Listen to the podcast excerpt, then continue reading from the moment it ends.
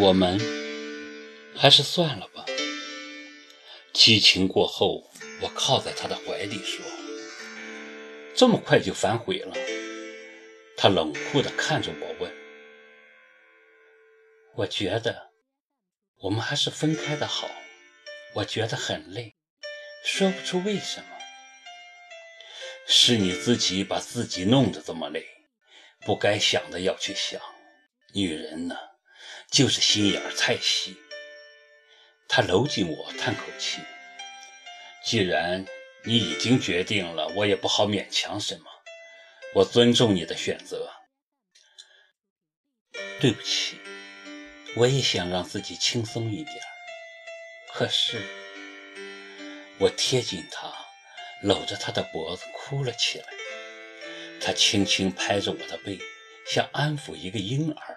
柔声说：“没什么的，觉得合适就在一起，不合适就算了，谁也没欠谁，这样了结也是个不错的选择。”第二天，耿墨池给我订了下午的机票，我要赶回去上班。你上班有意思吗？耿墨池在机场的候机厅问，他在没话找话。这世界上有什么事情是特别有意思的呢？我反问。上床啊，你没觉得上床有意思吗？耿墨池把手放在我的腰际，温柔地看着我说：“可总有下床的时候。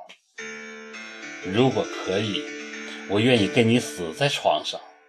可是你不给我机会。”我笑了起来，笑的。很悲凉。我们还见面吗？他很认真地问。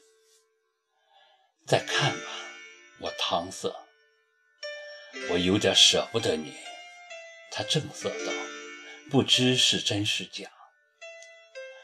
可是，在走向安检通道的一刹那，他忽然拉住我，拥入怀中，没说话，紧紧抱了我两分钟。我没看他，从他怀里挣脱出来，径直走向安检。我没回头，但我感觉耿墨池的目光利剑般的从我背后直插入胸膛，正中我的心。我的心好一阵疼痛。起飞的一刹那，我感觉自己的心也跟着飞机提升到一个未知的高度。看着窗外碰在飞机上的云彩，我还是很害怕飞机掉下去。上飞机前他是买了保险的，掉下去航空公司会赔二十万。可是谁来给这段感情买保险？他是不会了。他把话说得很明白，我已经很尽力了，只是你适应不了，所以很遗憾。我们还是绕不开分手这条路。飞机在长沙黄花机场降落时，我忽然明白过来：这个世界上最不保险的就是感情，所以没有一家保险公司会给感情投保。我有一种劫后余生的庆幸，还好没有继续冒险下去。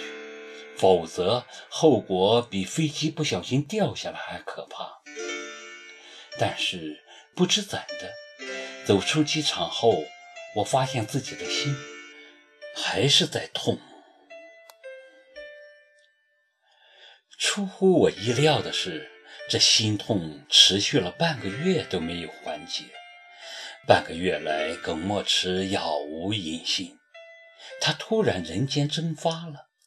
感觉像做了一场梦，梦醒后居然什么都不剩。这爱情好像消失的比来的时候还快。这个时候，农历新年到了，不堪回首的1997年终于就要完蛋，电台的工作也终于可以告一段落。放假那一天，一下班。我就接到父母打来的电话，问我什么时候回家过年。我支吾了半天，也没说出个确切的时间，只说到时候再看吧。萍萍，你在那边是怎么回事啊？母亲在电话里很不高兴，她还是习惯叫我以前的名字。我跟你爸都听到了一些不太好的传闻，你还是要注意影响。传的真快。连家里都知道了。毫无疑问，我跟耿墨池结伴去上海度假的事，已让我苦心经营了四年的贤惠名声毁于一旦了。